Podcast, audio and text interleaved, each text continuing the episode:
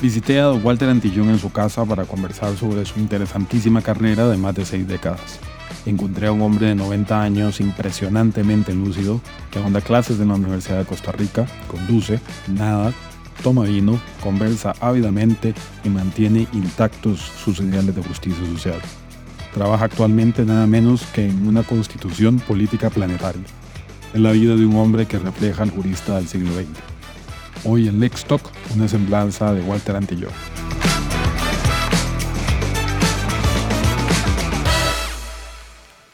Lex Talk llega a ustedes gracias al auspicio de Mr. Lex.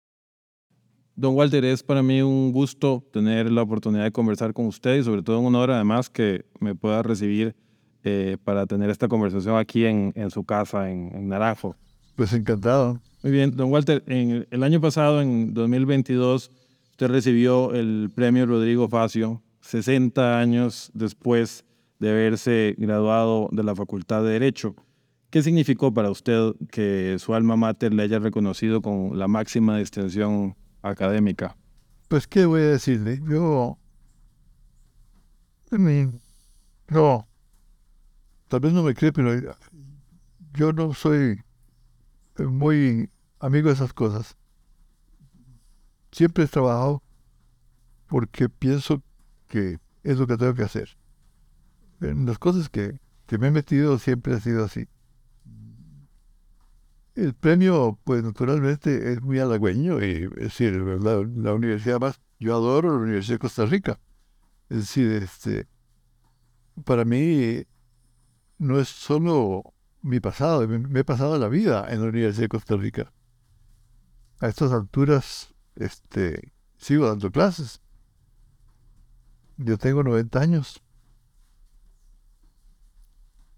Y este, creo que la Universidad de Costa Rica ha jugado un papel fundamental en el país y sobre todo puede jugar en este momento un papel fundamental en el país si nosotros nos ponemos esté junto a ella y la defendemos, ¿verdad?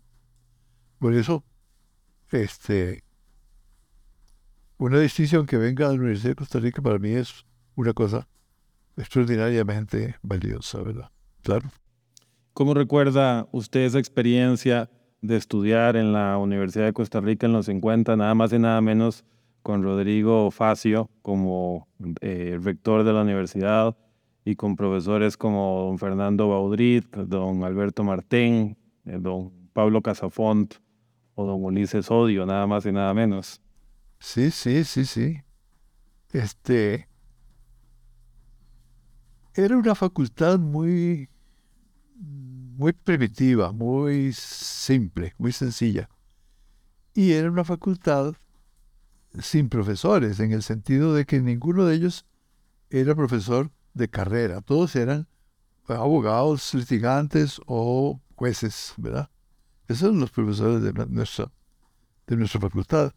Ahora, entre ellos había personas para mí inolvidables, don Fernando Bodrí, Alberto Martín, con quien tuve muy buena amistad, este, don Ulises, que fue mi maestro, Ulises, yo, yo trabajé con él, además, eh, eh, yo me formé en su, en su juzgado, este,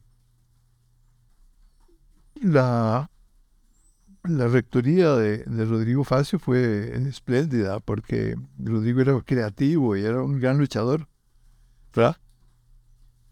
Pero ahí la figura para mí más importante era Fernando Baudry. Era un gran jurista. Este, yo creo que su papel en la constituyente fue fenomenal es eh, el gran defensor de las mejores tradiciones este, democráticas y cívicas de Occidente, estaban representadas por él. Este, siendo presidente de la Corte, también yo tuve con él una, una relación muy buena. Mi tesis de grado, que fue una tesis sobre la acción penal, fue hecha con los libros de don Fernando Bodrí. Él me prestó todos los libros. Yo tenía muchos, pero, pero este, los principales este, me los prestó él, ¿verdad? Este, mientras estuve en Italia, él fue siempre, nos escribimos, eh, muy atento. De, y después colaboré mucho con él en, en cuando regresé. Me, siempre seguí trabajando en el Poder Judicial, siempre me ponía este, tareas, ¿no? También hablábamos de música. Era un, era un aficionado a la ópera, pero tenía verdadera pasión por la lírica italiana. Tengo que lo conocí mucho y para mí fue un, un guía. Realmente por él yo fui a Italia y fui a Roma. Porque don Fernando tenía una cosa muy linda. Este, que tenía muchos amigos afuera. Él, él nunca estudió afuera, pero él era muy buen estudioso. Y entonces él se hizo amigo, era, era procesalista, ¿verdad? Él se hizo muy amigo de Niceto Alcalá Zamora por correspondencia y de Santiago Sentís Melendo, por ejemplo, que eran dos procesalistas españoles exiliados, pues eran republicanos, este, y él los trajo a Costa Rica y trajo a Jiménez de Azúa y a Sebastián Soler. Este, cuando él fue rector, eh, hubo una gran este, presencia de juristas internacionales en Costa Rica. Entonces, cuando yo me iba a ir, porque estábamos de acuerdo en que yo tenía que ir a Italia, yo no iba a ninguna otra parte, ¿verdad? Entonces, este, él me dijo, vea, vamos a preguntarle a Santiaguito, a Santiago Sentir Belendo, ¿qué le parece a él? Porque él estudió, había estudiado con Calmandrei en Florencia. Entonces, este, ya este, le escribió a Santiago y después eh, Sentir Belendo me contestó a mí y, estuvo, y él fue el que aconsejó que fuera a Roma, que fuera a estudiar con Sata y con Micheli, porque estaba allí también en Roma en ese momento, estaba entrando Micheli, que venía de Florencia. Ese año empezaba, que era el año 63. Entonces, este, fue eh, muy lindo, porque cuando yo llegué, ya Sata y Micheli me estaban esperando, ¿verdad? Vaya honor. Ah, sí, no, es que era una maravilla. Y Micheli me llevó, por ejemplo, por la facultad y me presentó a una docena de los grandes. Ahí estaba Carlos Espósito, Giannini, me presentó Ricardo Lestano, me presentó a Dominedó, un, este, que daba el derecho de la navegación, me presentó a, Giorgiani, a Santoro Pasarelli. Sí, este, fue eh, espléndido para mí eh, la, intercesión de, de Melendo. Y, don Walter, es, eh, precisamente sobre, sobre esos estudios suyos de posgrado en, Argentina, hay mucha gente que lo reconoce como el primer abogado tributarista de, Costa Rica. La mayoría eh, de los abogados lo conocemos de usted y nos formamos con sus eh, obras en derecho procesal, sobre todo civil, aunque en efecto también en derecho penal. Pero esa fase de derecho eh, tributario, cuéntenos un poquito. Ah, esa parte es muy bonita porque él nació de una manera completamente este, casual. Eh, yo me matriculé con Micheli. Yo en, en, Italia estaba haciendo no propiamente un curso, sino una residencia.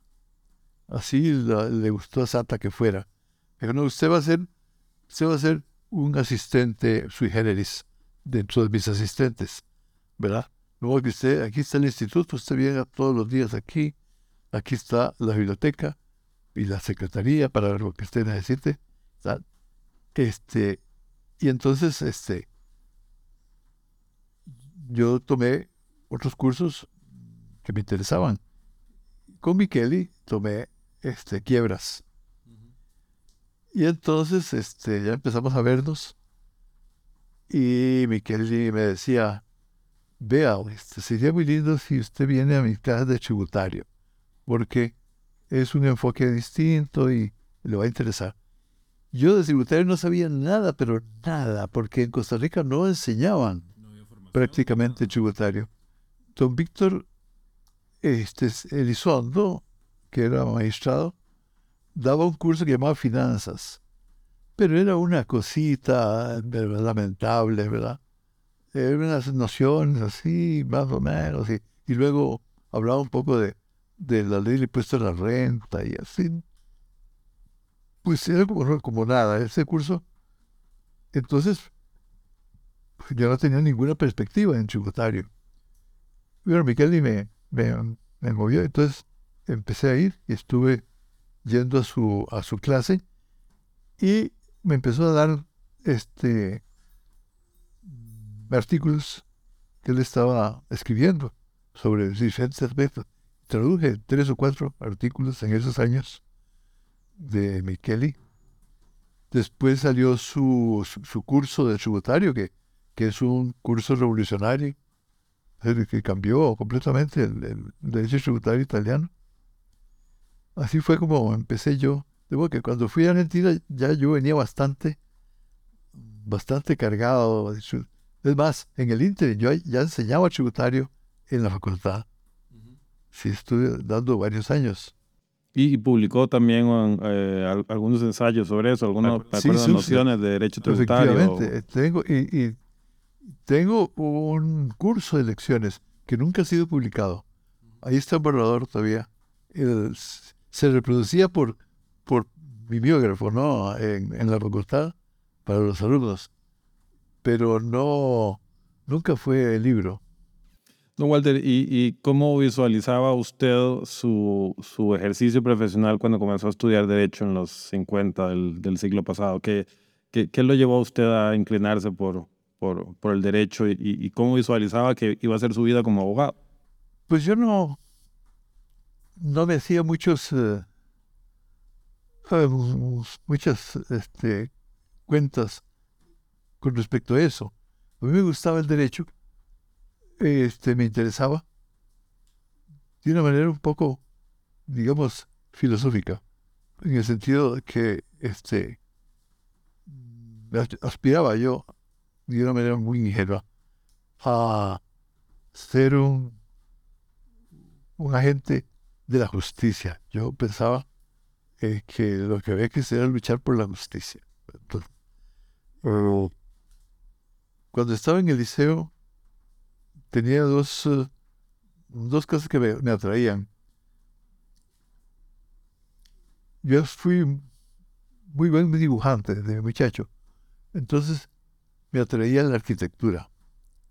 Todavía me gusta muchísimo. Yo, incluso estoy, estoy inscrito en un boletín de arquitectura. Este. Eh, y el derecho. Pero ya al llegar al, último, al último momento, el problema era que arquitectura no había en Costa Rica. Y yo tenía en ese momento dos hermanos que estudiaban en el exterior. Ya era demasiado. Eh, mis papás no, no podían. Entonces me metí a derecho. Pero no así como que, que iba muy mal, muy, muy de disgusto. No, no, yo este, iba muy interesado, muy interesado compré en ese año, que debe haber sido el año 51, antes de entrar, compré las instituciones de derecho romano de Bonfante, eh, como mi primer libro de derecho. sí, sí. ¿Todavía lo guarda? Sí, lo tengo. Ese mismo edición lo tengo.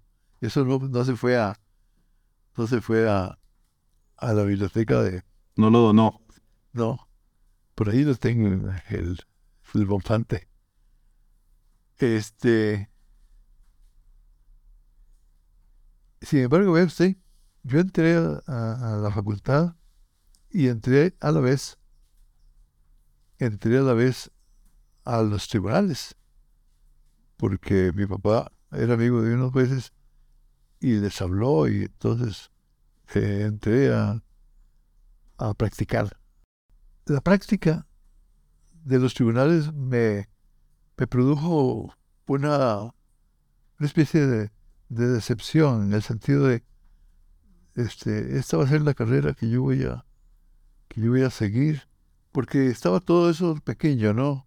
Claro, yo era ayudante de escribiente, entonces veía las cosas así chiquitas y como una justicia eh, burocratizada. Entonces, este, yo estuve dos años matriculado en filosofía y en bellas artes. Este, simultáneamente. Sí, sí, simultáneamente. A derecho no iba. Este, mi papá me pagaba la matrícula porque él quería que yo fuera abogado. A él, le gustaba mucho la idea. Pero yo estaba con filosofía y con bellas artes. Así estuve un tiempo. Y luego, un día, de pronto, cambié y dije, no. Yo vuelvo a la carrera, y caray, si no me gusta lo que vi, pues voy a corregir. Lo que hay que hacer es meterse y corregirlo, ¿no? No salir corriendo. Corregir el sistema. Es claro. Naturalmente que no puedo corregir nada. Pero, pero lo ha intentado. Pero sí, en cierto modo. Este, pero bueno, esos dos años fueron muy buenos. Llevé latín, llevé este unos cursos de filosofía este, bueno, y en Bellas Artes también. Llevé historia del arte con Paco Miguetti. Este, fue una época muy linda. Y, Sí, precisamente eh, usted mencionaba en, sus ensayos de Derecho Procesal que, que, esa experiencia como estudiante de Derecho en los 50 era, y lo cito, un algo de información abogadil y vagas referencias de doctrina jurídica y de cultura general. Yo, yo creo que hoy la formación de los abogados lamentablemente se limita principalmente a la información abogadil y se ha perdido mucho todo de la formación eh, de eso que eh, don Rubén Hernández se refiere a que eh, los abogados deberían de ser siempre cultos, ¿no? Se ha perdido mucho esa sensibilidad también hacia la cultura, hacia las humanidades en general, y nos hemos limitado mucho a la educación abogadil, como le llamaba usted. ¿Cómo, cómo ve usted después de, de 60 años de ejercer el derecho que debería de ser la formación de los profesionales eh, del siglo XXI? Sí, yo creo que este, tendría que ser muy, muy diferente de lo que es hoy. Tendría que ser profundamente humanista, este, teórica, no, no, esa cosa de, que ya un estudiante tiene que ser un leguleyo y que tiene que andar allí viendo cosillas, eso no le sirve al estudiante, más bien lo deforma. Este, los alumnos nuestros desgraciadamente pasan por la facultad y no entienden qué es el derecho. No llegan a saberlo. Así es. Y para mí la fórmula es precisamente la historia. Yo doy ah, historia y doy romano. Desde hace años eh, también doy teoría del proceso, pero, pero me metí a historia y a romano porque estoy convencido de que desde allí tiene que partir una, un cambio, eh, una gran reforma de la facultad. Pero los decanos no me hacen caso. Pero sigo absolutamente convencido de que este, lo que necesita el derecho es una humanización profunda. Y eso se aprende con la historia. Es la historia del derecho la que te da esa dimensión. Don Walter, y, eh, en, la, en la ceremonia de, premiación del, premio Rodrigo Facio, el que mencionaba antes, usted dio un, discurso muy, muy interesante, volviendo al tema del, del poder em, eh, judicial. Ese, ese discurso en realidad fue un, llamado de atención, un llamado a la acción, diría yo, tal vez a los abogados eh, y usted nos invitaba ahí a restaurar la majestad de la justicia por el camino de la independencia y la dignidad de sus sacerdotes. Muy, muy bonita frase. Eh, se refería usted precisamente a esa independencia de, de, los jueces. ¿Cómo percibe usted, que fue además durante algún tiempo magistrado eh, suplente, al Poder Judicial de Costa Rica a esta altura del, del, del siglo? Sí, yo lo percibo como un enorme fracaso un enorme fracaso. Este, en este momento el Poder Judicial está en una etapa eh, de gran peligro.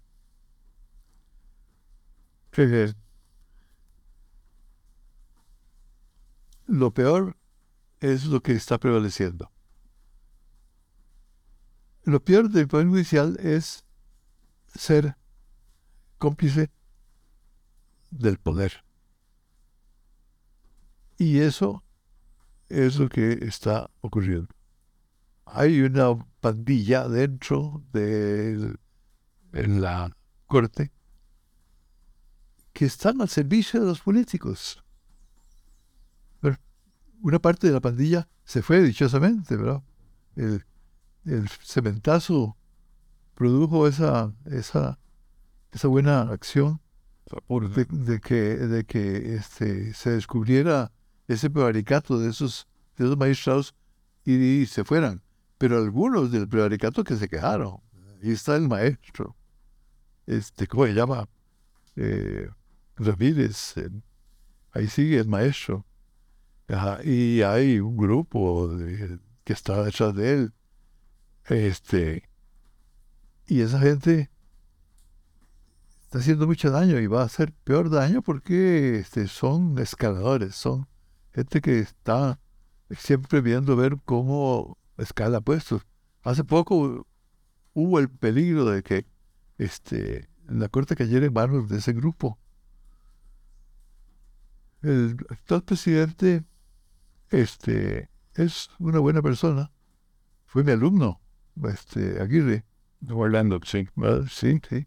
Siempre tuvimos muy buena relación. Ahora, según parece, está peleado conmigo porque yo hablo muy mal de los jueces. Y entonces él lo tomó como personal. Hablo muy mal en el sentido de que, por ejemplo, los jueces laborales.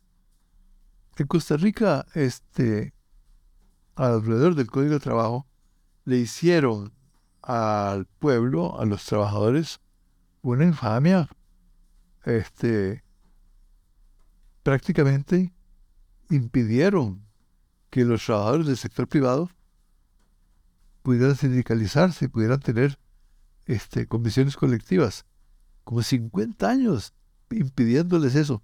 Eso cambió la historia del país.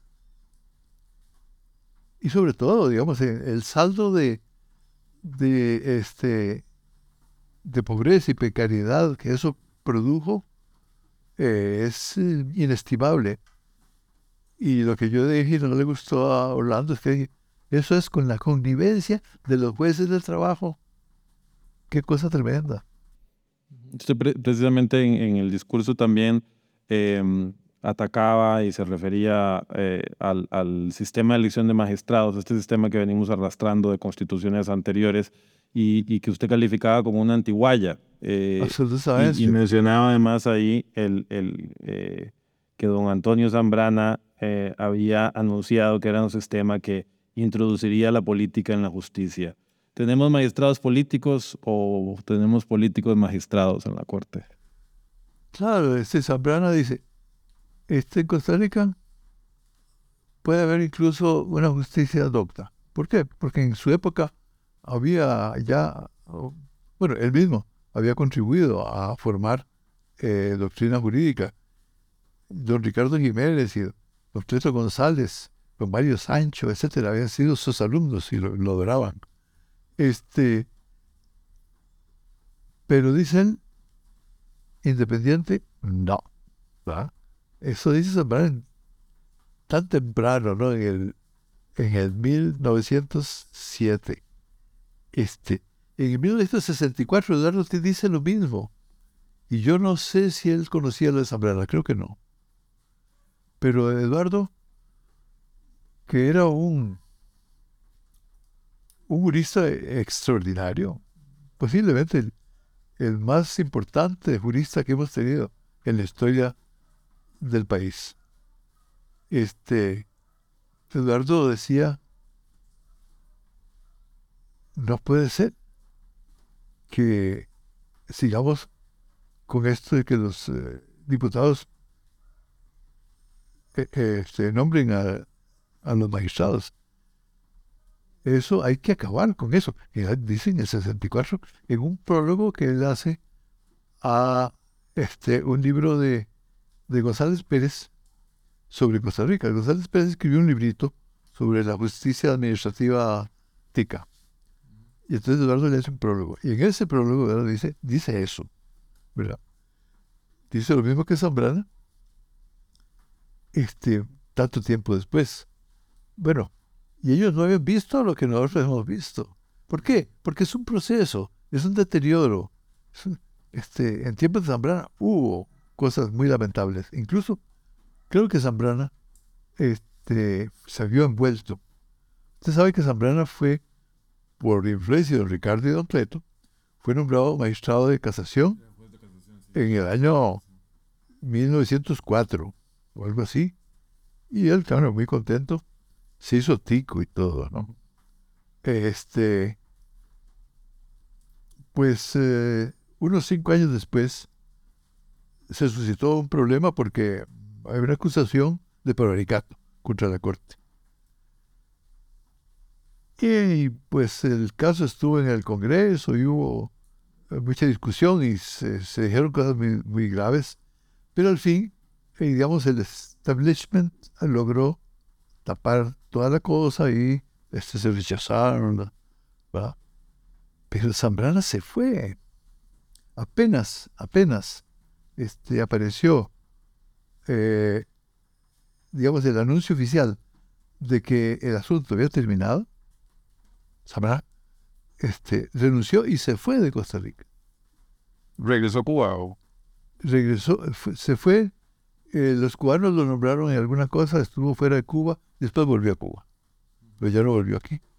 Don Walter, y, otro, otro asunto también sobre el que me gustaría pedirle su, su opinión, sobre el que también conozco que usted ha tenido eh, una, una posición eh, como casi todas las que usted tiene sobre los sobre los temas, sobre el tema del arbitraje, eh, que usted ha sido desde el inicio del arbitraje, usted ha sido bastante crítico del, del arbitraje y sobre todo últimamente lo he escuchado eh, siendo muy vocal contra el arbitraje internacional, el arbitraje de inversión sobre todo. Como procesalista, ¿cómo ve usted esa, esa rama, eh, digamos, de, de, disputas que usted ha calificado en algún ensayo como un régimen alternativo? Sí, pues este, el caso es que para mí la justicia es, es, el trabajo del juez. El juez es un, un personaje este, dentro de las funciones públicas, personaje único. El juez eh, está llamado a realizar eh, una de las dos funciones esenciales. La función de gobernar es una, y eso le toca a los diputados y a los presidentes. La función de garantizar el derecho, eso le toca al juez. Entonces, este, el árbitro es un juez privado, digamos así.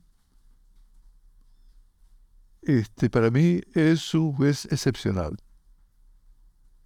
No puede ser un juez ordinario. Un país no puede ser justicia de árbitros. La justicia tiene que ser una justicia de jueces, una justicia profesional. Este, el arbitraje es una figura este, precisamente, digamos, secundaria, importante. Puede haber árbitros que funcionen bien, pero un tribunal de árbitros, este, como esos, esos tribunales que montó el Banco Mundial los del CIAD y Washington. Sí, este, eso se presta a toda clase de cosas. Eso ha producido una cosa sorprendente, que son los árbitros profesionales. Un árbitro no puede ser profesional, porque los árbitros son terceros nombrados por las partes, por sus cualidades personales. Es, así nace el, árbitro, nace en Roma. Este,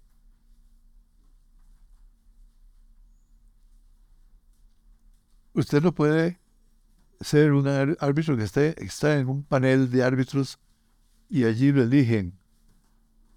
¿Por qué? Porque usted va a empezar a maniobrar para que lo elijan. Porque cada vez que lo eligen, entonces le pagan bien. Pero lo que pasa es que no es todos los días. Entonces, este, ¿cómo ser imparcial en esas condiciones? En cambio, el juez sí puede ser imparcial, puede ser independiente, si se le este, forma en una cultura específica para, para el ejercicio de su cargo y se le rodea de las instituciones este, apropiadas. Esa es la, para mí la forma ideal de la justicia, la justicia del juez ordinario. Esa justicia de paneles este, que es ocasional y que es este, un poco improvisada. Alternativa. Sí, eso este, lo que va a producir es este, gente experta en olerse cómo debe resolver para ver qué va, a pasar, qué va a pasar en el futuro, ¿verdad? Si me ponen o no me ponen. Eso a mí me parece que es... Pero, pero usted... Una, una forma, una sustitución que baja la calidad de, este, de la justicia.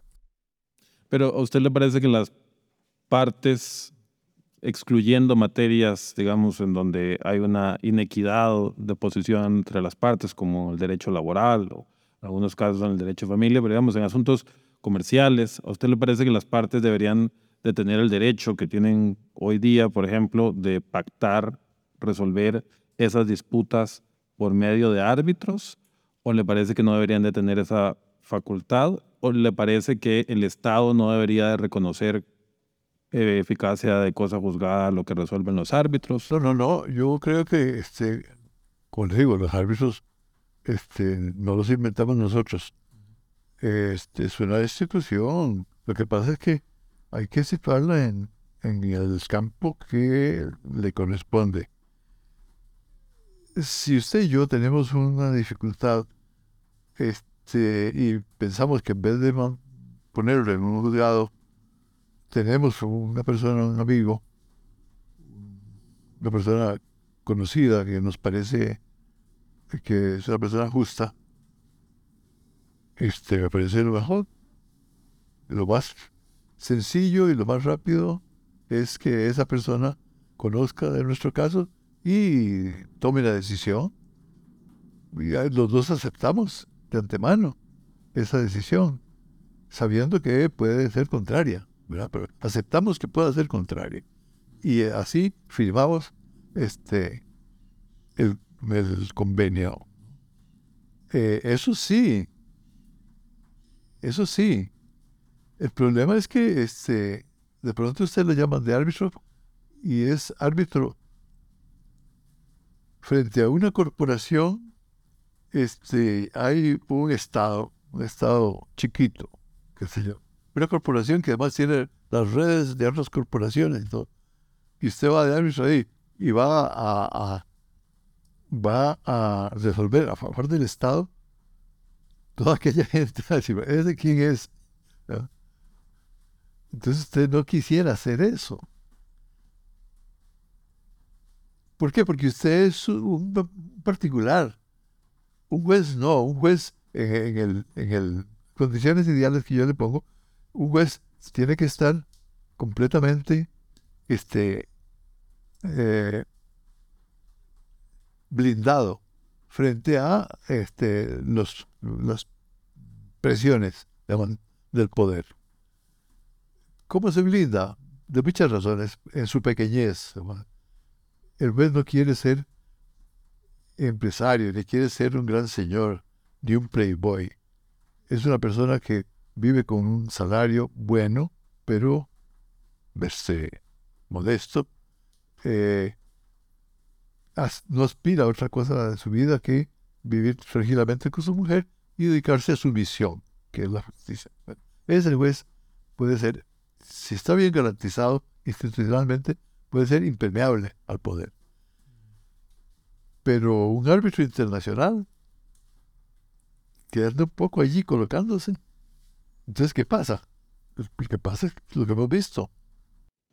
Muy bien, y, lo, otro que le quería plantear también, don, don Walter, es, eh, usted eh, ha sido desde joven un hombre de izquierdas, sea lo que sea que eso significa a estas alturas del siglo, pero al menos un hombre con una, eh, un marcado sentido social, ¿no? Y de hecho asumió un, rol importante en el, en el proyecto de transformación de la justicia en, en, Nicaragua luego de la revolución sandinista. Y algunos de sus trabajos más interesantes que yo he encontrado son eh, una serie de reflexiones filosóficas o epistemológicas sobre el marxismo y el derecho, eh, muy, muy curiosas para quienes no vivimos tan de lleno el conflicto eh, este-oeste, ¿no? más de 30 años de la caída del muro, ¿usted considera que el marxismo tiene algo que aportarle al derecho del siglo XXI? Claro. Es que la caída del muro no es la caída del marxismo, para nada.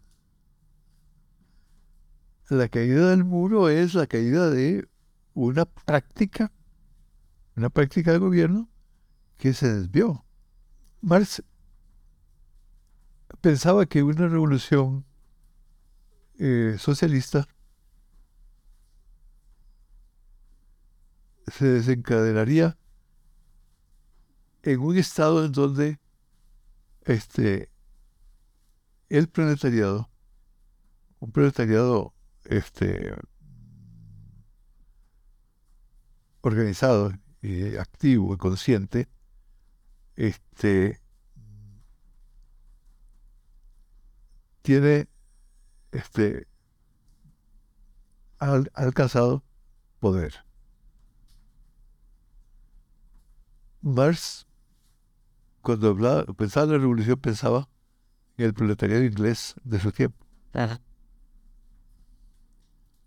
Hoy el proletariado alemán del futuro, porque ya se veía, digamos así, la potencia industrial alemana, etcétera. Pero no pensaba él para nada en, un subproletariado eh, ruso. Rusia acababa de salir de la Edad Media.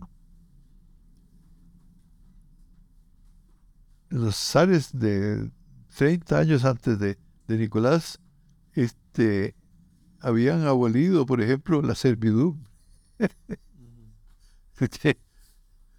Eh, entonces, ¿qué pasa? este, pues eh, Lenin ve la posibilidad de una revolución, y de la toma del poder, porque el régimen este, zarista se había podrido, se había corrompido, y se, estaba lleno de dificultades, lleno de contradicciones. Entonces este, el hombre ve la posibilidad de hacer, ¿qué hacer? Hacer un milagro, hacer algo. Y con, con este, los trabajadores eh, rusos. Pero era un sueño. Este, él muere muy pronto, desgraciadamente. Lenin era realmente una buena persona. Muere muy, muy pronto, pocos años le, dura su, su mandato. Este, y entonces se hace imposible su sueño, porque cuando Lenin llega a Petersburgo, su tesis es todo el poder en los soviets. ¿Qué son los soviets? Son la reunión de este, las asambleas de obreros y campesinos. Después de él, poco tiempo después de él, ya los soviets prácticamente no funcionaron. Y el poder se concentró en el partido. Y el partido se convirtió en una burocracia. Entonces, este, claro, un Stalin que tiene el sueño del desarrollo, pues Stalin es, además es desarrollista, que impone sacrificios con una gran autoridad y con grandes este, arbitrariedades, un sacrificio inmenso, y consigue que la Unión Soviética se convierta en la segunda potencia mundial. Pero con pies de barro, o sea, no había un pueblo detrás de eso. Este, el pueblo se sentía ajeno a aquello, se sentía mangoneado, ¿verdad? Por una autoridad. Este, entonces, este, eso no era marxismo. Era un marxismo aproximado, que luego ya no fue tan aproximado, se fue alejando. Finalmente llegaron a casos como Chasescu o como gente que de pronto tenía estilos principescos. Bueno, eso no podía durar. Era un desastre. Entonces, es claro, eh, los regionales dicen, qué bien, murió el marxismo. No, el marxismo no ha muerto para nada. Ve usted, todavía estas alturas, un piquetí que este, revive los estudios sobre el capital, ¿no? El mejor estilo de Marx. Este, y hoy día, pues, este, los que creemos en el socialismo, creemos en el socialismo democrático, un socialismo sin revolución violenta. Hemos aprendido que la revolución violenta no da buenos resultados, que la revolución violenta es un error. De modo que no pensaba que pueda este, llegar al poder a través de eso. ¿Y qué, visualizaba usted cuando estaba en, participando luego de la revolución sandinista? Desde el punto de vista del derecho, ¿qué creía usted que, se podía cambiar desde esa visión eh, marxista, socialista? Digamos, ¿qué es lo que eh, usted soñaba con poder hacer en ese laboratorio que era Nicaragua en ese momento? Sí, sí, yo, este, eh, eh, yo no, entré a Nicaragua directamente a trabajar con la corte. Yo llegué a trabajar con planificación para este, tratar de producir un funcionario público revolucionario que fuera eh, precisamente el, el soldado, ¿no? el peón de de la revolución en la administración pública y eso. Pero ese proyecto, si yo me lo dejé, estaba fracasado. Lo dejé para irme a la corte, porque en la corte eh, tenían relación con ese instituto donde yo estaba y a través de esa relación me conocieron, entonces ya la corte quería que yo me fuera con ellos. Y efectivamente, insistieron y, eh, yo fui con ellos un año después de llegar a Nicaragua. Yo llegué en el 79. En el 80 ya estaba en la corte. Pues, al final de los 80. Y entonces, este,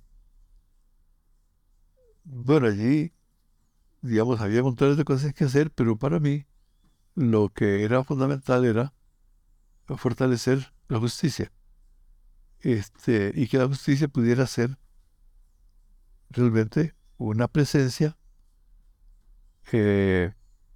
institucional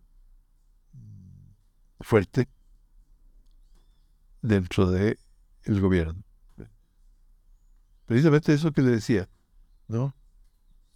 Que ellos tengan la tarea de, de, guardar, pero que, hubiera una instancia que velara por el cumplimiento del derecho. Pero claro, cuando yo llegué había mil este, requerimientos, porque cuando cae Somoza se fueron prácticamente todos los jueces. ¿Usted sabe lo que, lo que sería que en Costa Rica se fueran todos los jueces?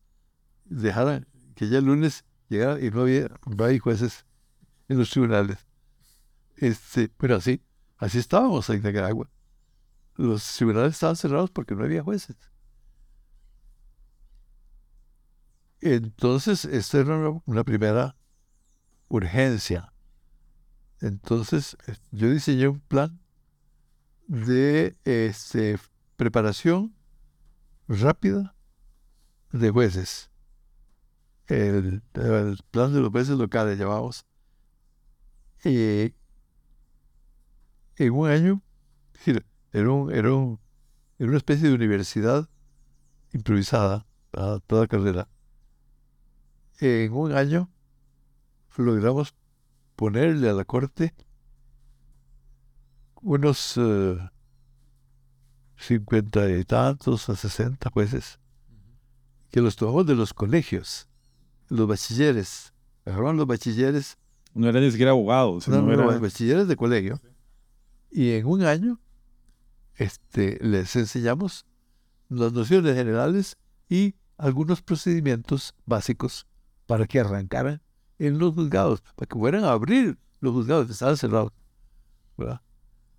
Este, y hicimos dos o tres camadas de esas así para solventar ese problema. Aparte de eso, yo organicé un seminario que por ahí está todavía la memoria. Hay un libro así, donde están las ponencias y todo. Un seminario que se llama La justicia en la revolución. ¿Cómo tenía que ser la justicia de Nicaragua? Allí conocí a Luigi Ferraioli porque lo, lo invité a venir y vino. Pues en e, esa, esa actividad era en el sentido que le dije primero, no de las cosas prácticas urgentes, sino de las cosas más bien teóricas de, de fondo. De fondo, ¿verdad? Para que este, los jueces nicaragüenses, digamos, tuvieran un punto de reflexión allí. Pero bueno, la, la experiencia fue, fue difícil. Eh, Luego vino ya la, etapa constitucional en donde no nos hicieron caso para nada. Yo planteé, no, no directamente, porque yo no, los níqueles no aceptan extranjeros. En esa, en ese conclave constituyente no había ningún extranjero. Yo pude entrar a base de un magistrado de la corte que era miembro, y entonces él me, nombró asesor.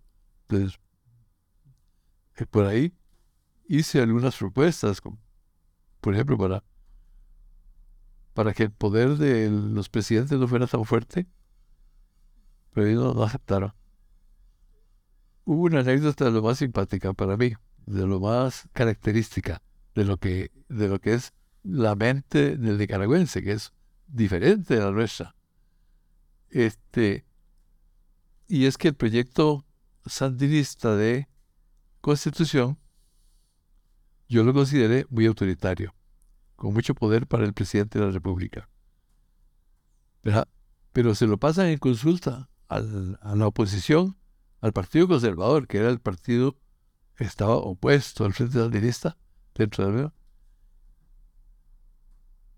Y los conservadores mandan un dictamen diciendo que les parecía que ese proyecto el presidente no tenía suficiente poder. es una perspectiva completamente diferente. Increíble. Increíble. Don Walter, para, para terminar, eh, como usted mencionaba antes, tuvo nada más y nada menos que a Salvatore Sata como uno de sus maestros en, en, en Roma Y en uno de los ensayos de, de, Sata, que usted traducía y se publicaban en la revista judicial, llamaba El misterio del proceso. Sata hablaba de cómo el jurista no ha podido descifrar el misterio del ordenamiento jurídico. Y mm, parafraseándolo, yo quisiera terminar preguntándole a usted, eh, luego de estos 60 años de ejercer el derecho, ¿se llega en algún momento a descifrar el misterio del derecho? Pues el misterio del derecho, como decía Sata, es el misterio de la vida. Igualmente indescifrable.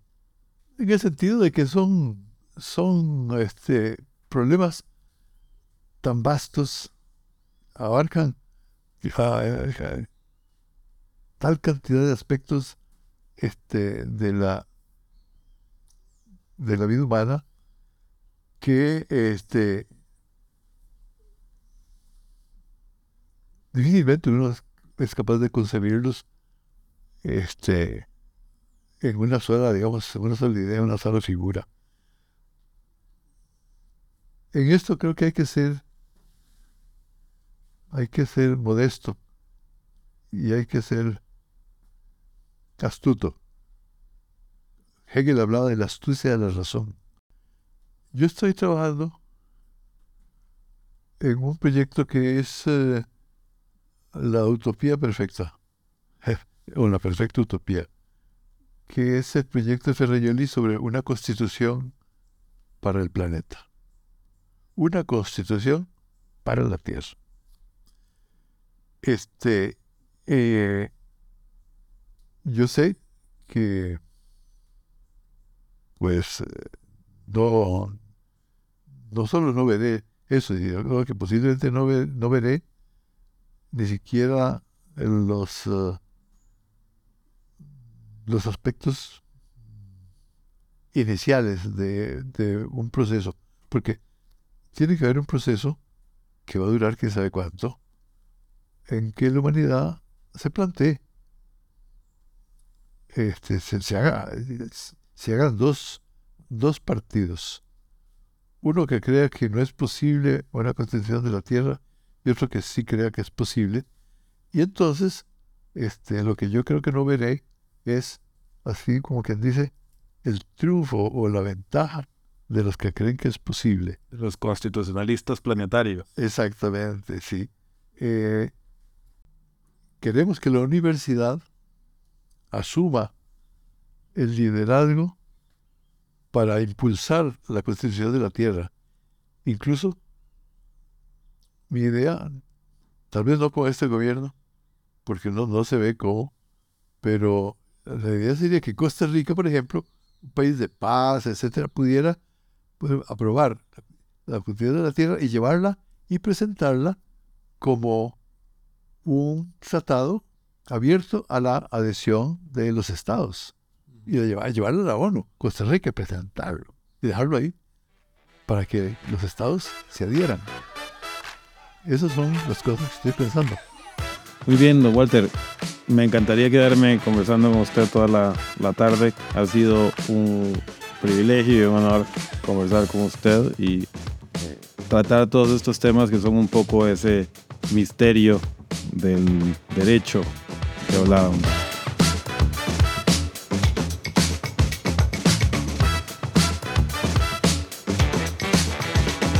Muchas gracias por acompañarme en un nuevo episodio de Next Stop. Espero que el contenido haya sido de utilidad. Si fue así, por favor, compártalo con sus redes. Si me interesa contactarme para darle sus comentarios o proponer temas para el podcast, visite mauricioparis.com. Next Talk es una producción de Relax Media. Este contenido no constituye asesoría legal.